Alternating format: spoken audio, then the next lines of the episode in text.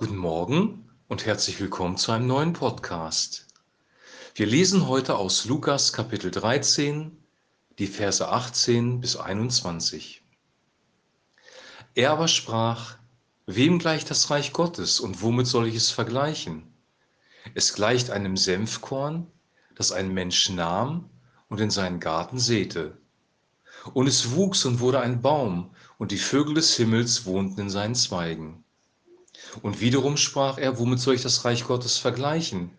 Es gleicht einem Sauerteig, den eine Frau nahm und unter einen halben Zentner Mehl mengte, bis es ganz durchsäuert war. Soweit unser heutiger Text.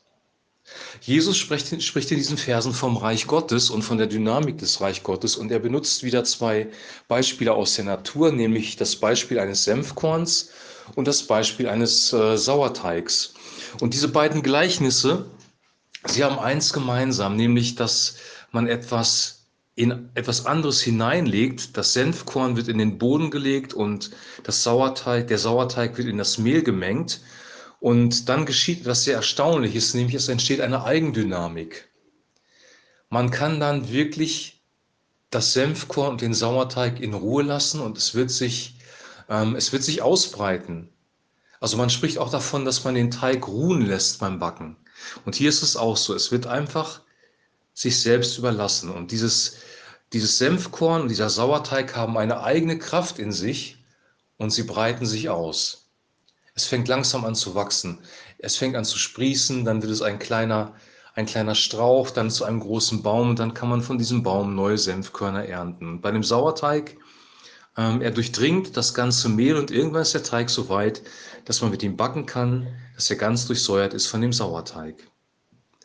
Jesus bezieht diese Gleichnisse auf das Reich Gottes. Was bedeutet das für uns, wenn wir Christus empfangen haben durch den Glauben, wenn der Heilige Geist unser Herz berührt hat und wir wiedergeboren worden sind von oben herab, dann breitet sich das Reich Gottes in uns aus. Wenn wir die Gnadensonne und das Wasserbad des Wortes zulassen, wenn wir uns dem aussetzen, wenn wir uns Christus selber aussetzen, sein Wort lesen und darüber nachsinnen, dann breitet sich dieses Wort, dann breitet sich dieses Reich Gottes in uns aus. Das Erstaunliche ist, dass wir selber keine Kraftanstrengung einsetzen müssen, um das Reich Gottes zu verbreiten, sondern es geht darum, dass wir das, was wir haben, ähm, sich ausbreiten lassen. Es ist wie ein Leben, das sich selber vermehrt, das selber mehr wird. Und wenn wir es weitergeben, wenn man von dem Sauerteig weitergibt, wird er auch nicht weniger. Und das ist das Gute, wenn wir das, was wir von Gott bekommen haben, die Gaben, die in dem Reich Gottes drinstecken, wenn wir die praktizieren, wenn wir sie weitergeben, wenn wir für andere Menschen aktiv werden. Wir haben gestern gehört, einer trage des anderen Lasten, dann wird Gott uns mehr Segen geben. Es wird nachfließen, es wird sich weiter ausbreiten. Es ist eine dynamische, lebendige Kraft. Gott hat Kraft in sich selbst. Das Reich Gottes hat Kraft in sich selbst. Es ist eine Energie, die nie aufhört, eine Energie, die mehr wird. Normalerweise nimmt Energie ab. Wenn wir Heizöl verbrennen, wird es weniger. Wenn wir mit unserem Auto in den Urlaub fahren, dann wird der Sprit irgendwie weniger, weil wir Energie umsetzen, weil wir Energie verbrauchen beziehungsweise eigentlich umwandeln. Verbrauchen tut man es nicht, es geht nicht verloren, aber wir, wir reden davon, dass wir Energie verbrauchen. Das Reich Gottes kann man nicht verbrauchen. Das Reich Gottes hat eine Kraft in sich. Gott selber ist das Leben. Jesus sagt von sich selber, ich bin der Weg, die Wahrheit und das Leben. Christus ist selber das Leben. Wenn du das Leben suchst, dann wirst du es nicht in in den Dingen finden, die die Welt dir bieten. Du wirst es nicht in Reichtum finden, weil du musst für diesen Reichtum selber arbeiten. Du wirst es nicht in Drogen finden, weil diese Drogen werden dich zerstören und kein Leben bringen, sondern Tod.